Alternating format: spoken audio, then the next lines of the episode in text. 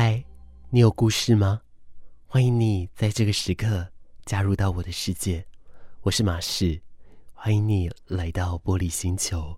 虽然我差一点点又讲成了午后阳光第三阶段，但反正谢谢你在这里。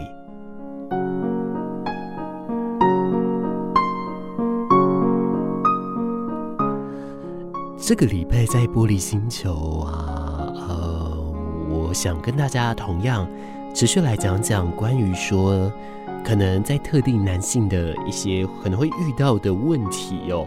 诶，在这里啊，也有看到了几篇文章，就是讲到说。诶，传统性别角色其实蛮容易伤害到男性的心理健康，甚至有一些数据来统计到说，亚洲的男性有一些特定的嗯一些困扰哦。今天也好好的跟大家来聊聊了。今天呢是呃迎接，那是迈入从事广播业。第十年的呵 第一个的玻璃星球，也就是说呢，现在呀是第十个年头了。我已经在这个行业要迈入第十年了，依旧持续在这里浮沉着。当然也很感谢你一直在空中陪伴我。所以了，在马上就能够用不一样的节目在这里陪伴大家，我很开心。刚刚最一开头啊，我用了“嗨”，对不对？其实“嗨”这个字，好多人都会用。而这个字啊，对我来说，有一个让我很难以忘掉的回忆，因为我大学的时候，吼。我除了巩固我的课业，然后同时呢，也在从行广播。对，我大学的时候，我就已经有在做呃广播上的一些可能是工作啦，或者说是一些磨练。当然，当时都只是闭门造车的状态哦，只是说也蛮感谢有当时的那一些机会的。但同时之间，我做了非常多的事情，就是在带营队，而且某些程度上要很感谢带营队，因为带营队呀。等于说，我必须照顾很多年纪比我小，甚至是诶、可能对于特定的领域不熟悉的人，所以啊啊，在那个时刻就会被迫长大。很多原本你不会的东西，你会因为带营队的状态，因而逼迫自己一定要赶快学会。至少我以前是这个样子啦，不知道你自己会不会这样子呢？那个时候。我记得某一天应该是带营队的最后一天了，有一个别队的小男孩，他就看到我坐在那边跟着其他的学员们聊天，然后呢，他原本也在跟别人聊天，聊着聊着，他就滑到我旁边，他就跟我说一声：“嗨，我可以跟你聊天吗？” 我觉得还蛮有趣的。但之后没多久，马上我就听到那一个空间、那一栋大楼的广播，要找我们营队的某某人。然后他跟我同一间寝室，所以我就赶快去寝室叫他。但同时之间呢，回来之后，我发现他的呃想说的话已经被解决了，因为他除了想跟我聊天之外，他有一些问题想要问我。但那个时刻我有点忙，所以有点忽略了。但后来啊，就比较没有机会再继续跟他聊天了，我觉得有点可惜。好想再跟他聊聊天哦，也不知道他现在过得怎么样。但是啊，呃，我觉得或许某天缘分到了，时间到了，可能还会再再次见到他吧。因为后来呀，我曾经在别的场合认识到一个人，而那个人啊，他就跟我说，他之前有来参加我们的一对，我也蛮 shock 的，但还蛮开心的诶。因为啊，在那一个空间，在那一个时刻，你能够看到曾经有人坐在台下看着你，但这个时刻他已经成长到一个非常独立的人，一个个性，甚至他已经能够单手只手撑天，甚至有的时候还可以保护你，还蛮有成就感的，还蛮开心的。其实就像啊，有的时候下了线，在平常的生活当中，毕竟还是需要去超市采买嘛。那有的时候可能会在那里遇到我们的听众朋友们，可能他听着我的声音，听着听着，就认出我来了，我也终于走到了这个阶段了嘛。原本呢，我非常习惯隐藏在人群当中哦。那人家问我从事什么行业，我也就跟人家说从事媒体业这样子而已，并没有很直接的说可能我是做广播主持这样子。但是随着现在做的时间越久，听到的人越来越多，啊、认识我的人也就越来越多了。还蛮开心的啦，但某些程度上呢，就是督促着我自己，嗯，外出的时候不可以太邋遢就是了。因为有时候可能去家里附近，真的就是脱鞋出门，但是我不会穿短裤。因为可能我从国中开始就养成了一种习惯，甚至更早吧。我记得从国小的时候我就不太喜欢穿短裤，所以就只有睡觉的时候我会穿短裤，要不然大部分的时间我尽量不穿短裤的。可能是因为很没有安全感吧，总觉得一双小腿在那边，我就觉得很不习惯。你自己会吗？我知道很多人他是很勇于穿短裤的，但我个人可能没有办法。所以每一次啊，身边的朋友都问我说：“那是。”你不热吗？因为我除了一直一年四季都穿长裤之外呢，还有一个很主要的事情是，我只要出门几乎都会穿外套。哎呦，就是防晒嘛。但久而久之也就变成习惯喽。不知道自己在接下来还会怎么样变化了。但不管怎么变化，总是不会脱离太多嘛。好了。我这一周的心得跟大家分享完了，那这一周你过得怎么样？欢迎你跟我说喽，上网搜寻 DJ 马氏，马来莫的马，士官长的士，就可以找到我。好了，接下来让我们来好好的聊聊关于诶这边想跟你准备的这个男性他所面对的议题的部分吧，在这里也跟大家聊聊天喽，因为我们有提到说，在现代人其实。压力好大，对不对？以前我们有讲到说，因为这样的情形，导致于说有一些人他罹患身心症的人口是逐年攀升的。但是现在有研究指出了。不论是在欧洲、美国或是亚洲的国家，调查结果呢，都是显示哦，女性被诊断出罹患身心症的人比男性多起来。但是，真的相比下，男性真的比较擅长维持健康吗？好像不是的，是因为啊，呃，相对应啊，不管说是受暴行为，或者是轻生的行为，亦或是物质滥用、物质成瘾，这些的比例都比女性高出非常非常多，所以了，学者就怀疑了，会不会是大家过度重视男性的典型特质，所以导致男性求助行为有非常明显的降低，纵使让身心症患者的男女比例出现了这么大的一个差距呢？在这边呢，啊、呃，有一些相关的学者。进行了跨文化的比较，他们发现，不论是哪一个文化圈，普遍的人们哦，会把一些特质跟行为表征归类为男子气概。当然，就包含了你常听到的独立、有企图、有担当、坚韧不拔、理性强势、攻击行为等等。那分析的结果啊，不止告诉我们哦，一个男性所处的一个环境呢，如果非常强调这些特质。会让他们对心理智商有不好的印象哦，因为坦诚自己需要别人的帮助才能够解决问题，是违和传统社会标准的。虽然讲到现在，我们很难去想象哦，因为在现代我们都提倡平等，对不对？可是当一个女生跟一个男生在你面前跟你说，他现在正在接受心理咨商，他需要帮助。嗯，你的反应会一模一样吗？我想可能很难哦。或许面对先天视觉上、生理上的一些差别，这个本来就没有办法做出同样的反应。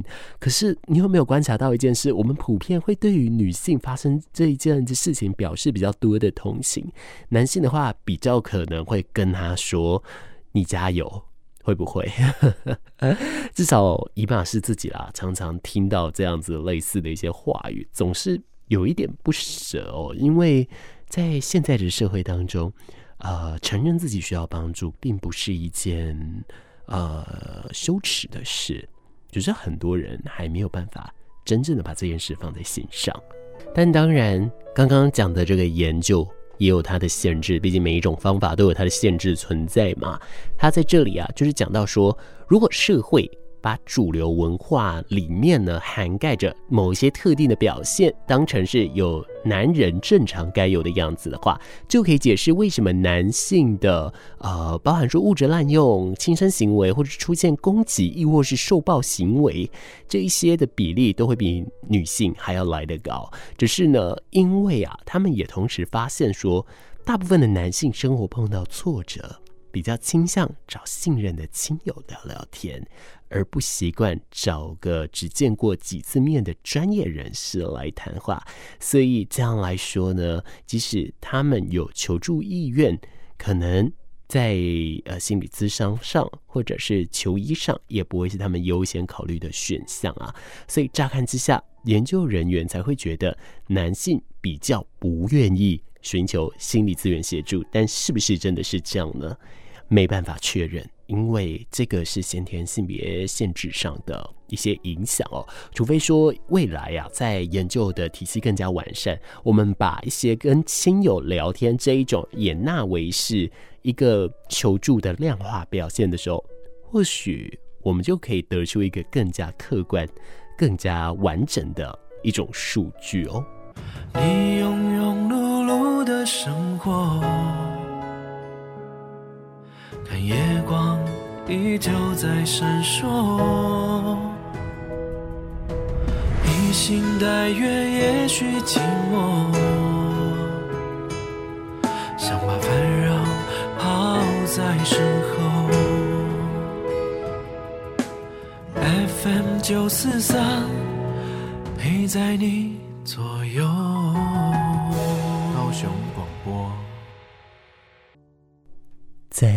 FM 九四点三 AM 一零八九，在玻璃星球的节目当中，马氏在这里陪伴你。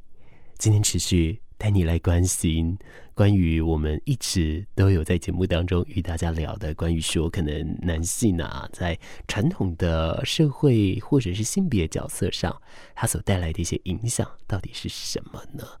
我们从这里还可以来看到，有学者就是讲到说，这个 gender role conflict，也就是性别角色的冲突，其实好像扮演着一个很大的关键。也就是说，主动求助与传统性别刻板印象的规范并不相符，在面对这样的冲击之下，可能使男性碰上了困难，还是要自行承担。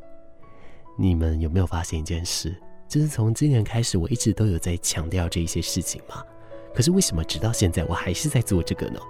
那这代表真的是个问题，所以才会陆续的都有相关的新闻、专刊或者是相关的研究持续的诞生。还有另外有学者呢，依据着前面的人所得出的一些结论哦。他以大学的男生作为样本，想要了解性别角色冲突到底是什么，而且他会给年轻的男性造成什么样的潜在危机呢？是否对于他们心理治疗的看法有所改变？他在这个研究当中找到了三百九十三名的大学男性，这边的种族，这包含了白种人。非洲裔、拉丁裔还有亚裔哦，而请他们填写跟性别角色行为相关的一个量表，调查他们对每一个叙述的同意程度哦。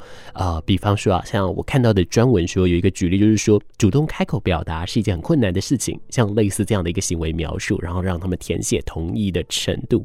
另外啊，再用另一份量表去调查他们对于心理资源辅助的一些看法，而在这个研究的结果。果呢，他们发现了常见的性别刻板印象大致上可以归类成两种，其中一种专门是给予了相关的限制，比方说，哎，男生不应该玩娃娃，男生不可以害怕；另一种啊，则是说呢，男生应该要怎么样哦，所以呢，我们换成英文就是。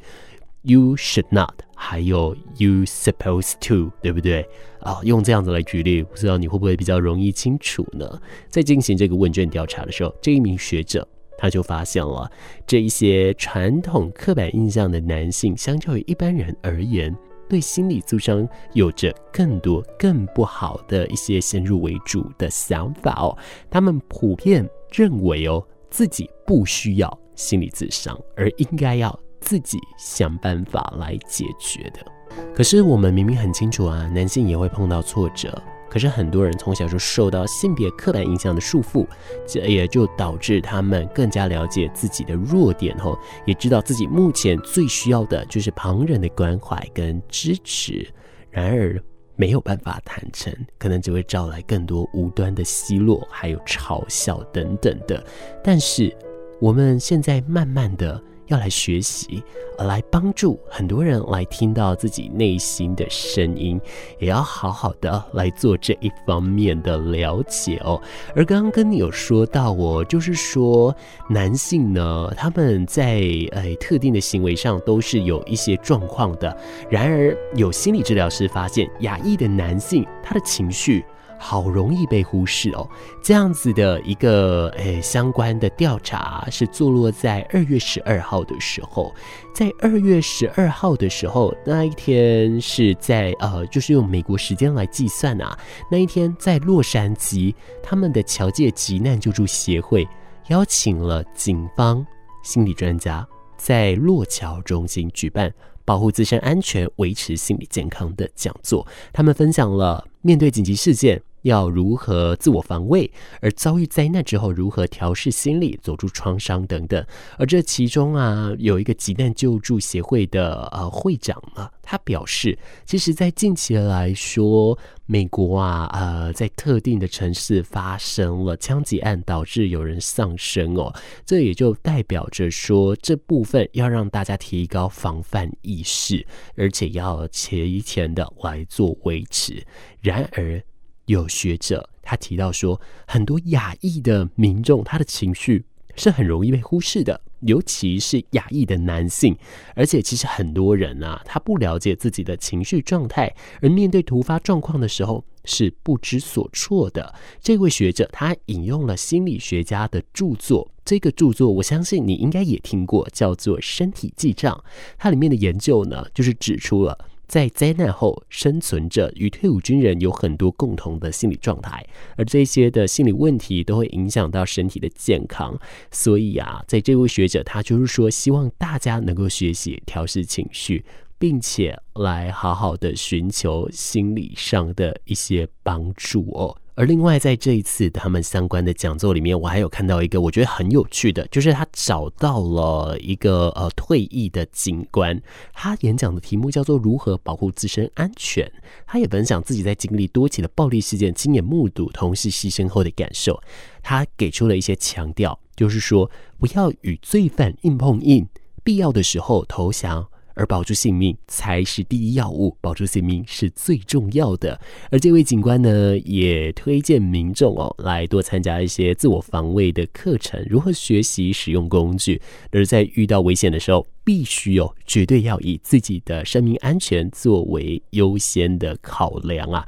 他也因此提出了这样子的一个论点，但是共同点就是说，希望让大家可以多加了解。在这一部分的影响，以及多加了解，在这一部分可能会出现的一些盲点，也借此让大家一起来共同的改善哦。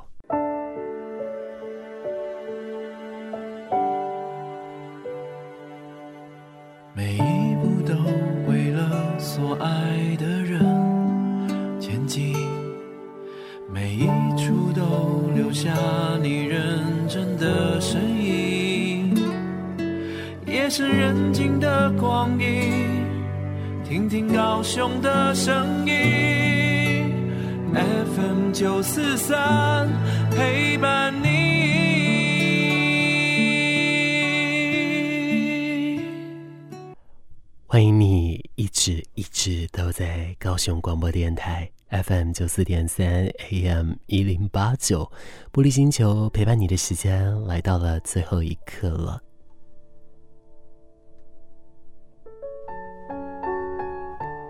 嘿，辛苦喽！这个礼拜上了六天的班，你上了几天班呢？你上了几天课呢？有的时候我们都觉得好难过啊，因为呢，连续的劳动、连续的操劳，让我们觉得好累。但是，我们不妨想想，这只是提前借的，之后开心的事件、开心的地方还在后头。而我一直觉得，能够忙碌是一件好事，只是不要一直忙碌，这还是有成分上的一些差别的。